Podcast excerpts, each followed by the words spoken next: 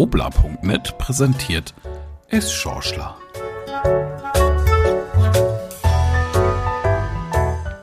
Erst Jesus, dann Trump.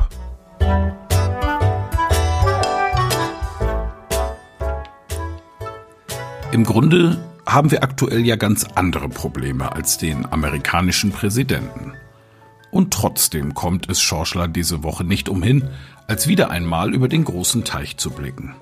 Es ist ja das letzte Schorschler vor dieser ominösen Wahl, bei der die Amerikaner entscheiden werden, ob sie die Zukunft ihres geliebten Landes in die Hände eines selbstherrlichen republikanischen Lügners oder eines 77-jährigen gesundheitlich etwas angeschlagenen demokratischen Herausforderers legen.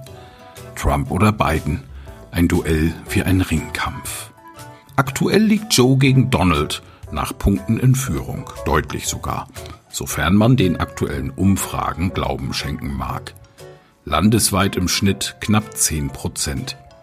Was deutlich klingt, aber gerade im Land der unbegrenzten Möglichkeiten nur sehr wenig heißt. Wir erinnern uns zurück. Auch bei der letzten Präsidentschaftswahl rechnete kaum jemand mit einem Sieg Trumps. Hillary Clinton war 2016 im Grunde als Präsidentin schon gesetzt und dann kam bekanntlich alles anders. Ja, auch Hillary hatte nach Auszählungen aller Stimmen ein paar Millionen Wähler mehr auf ihrer Seite. Doch das nutzt im antiquierten US-Wahlsystem, welches im Grunde einer Bananenrepublik würdig wäre, gar nichts. Es geht um hauchdünne Siege in den sogenannten Swing States, um Wahlmänner, die auch mal weiblich sein können, um den ständig wechselnden Zuschnitt von Abstimmungsbezirken und, und, und. Der Meinungsforscher Christopher Borick sieht aber deutliche Unterschiede zu 2016. Am auffälligsten sei die Beständigkeit und Breite von Joe Bidens Vorsprung. Er führe seit einiger Zeit und diese Führung sei leicht gewachsen landesweit, ebenso wie in den entscheidenden Swing States wie Pennsylvania, Michigan, Arizona und Florida. Ein weiteres wichtiges Merkmal dieses Wahlzyklus sei, dass es den meisten Umfragen zufolge deutlich weniger unentschlossene Wähler gebe als 2016. Mehr als 56 Millionen Amerikaner haben bereits gewählt.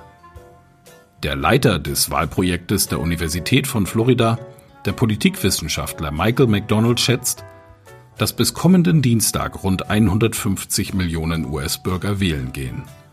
Das wäre eine Wahlbeteiligung von 62 Prozent, die höchste seit 1908. Es steht viel auf dem Spiel, innen- und außenpolitisch. Dazu kommt noch der Umgang mit Corona. Trump spielt Corona immer wieder herunter und macht sich sogar lustig über die Pandemie. Biden warnt vor den verheerenden Auswirkungen und ruft sein Volk zu Rücksicht, Masken und Abstand auf. Über 225.000 Amerikaner sind Covid-19 bereits zum Opfer gefallen. Experten schätzen, dass weitere 200.000 sterben könnten, wenn wir nicht ernsthaft etwas unternehmen.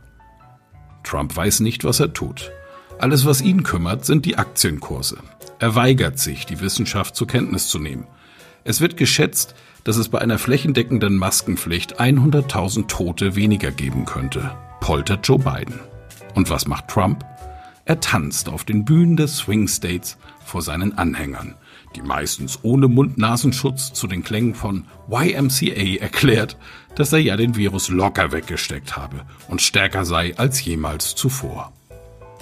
Und trotzdem hält er sich aktuell nicht mehr für die absolute Nummer eins. Es Schorschler zitiert Mr. Trump wörtlich. Neulich sagte jemand zu mir, Sie sind mit Abstand die berühmteste Person der Welt. Ich sagte, nein, das bin ich nicht. Auf Nachfrage habe er gesagt, wer ihn noch übertreffen würde. Jesus Christus. Da hofft es Schorschler nur, dass der Weltgemeinschaft eine zweite Amtszeit dieses Reality-Show-Präsidenten erspart bleibt. Noch hat das Volk die Wahl. Gott sei Dank.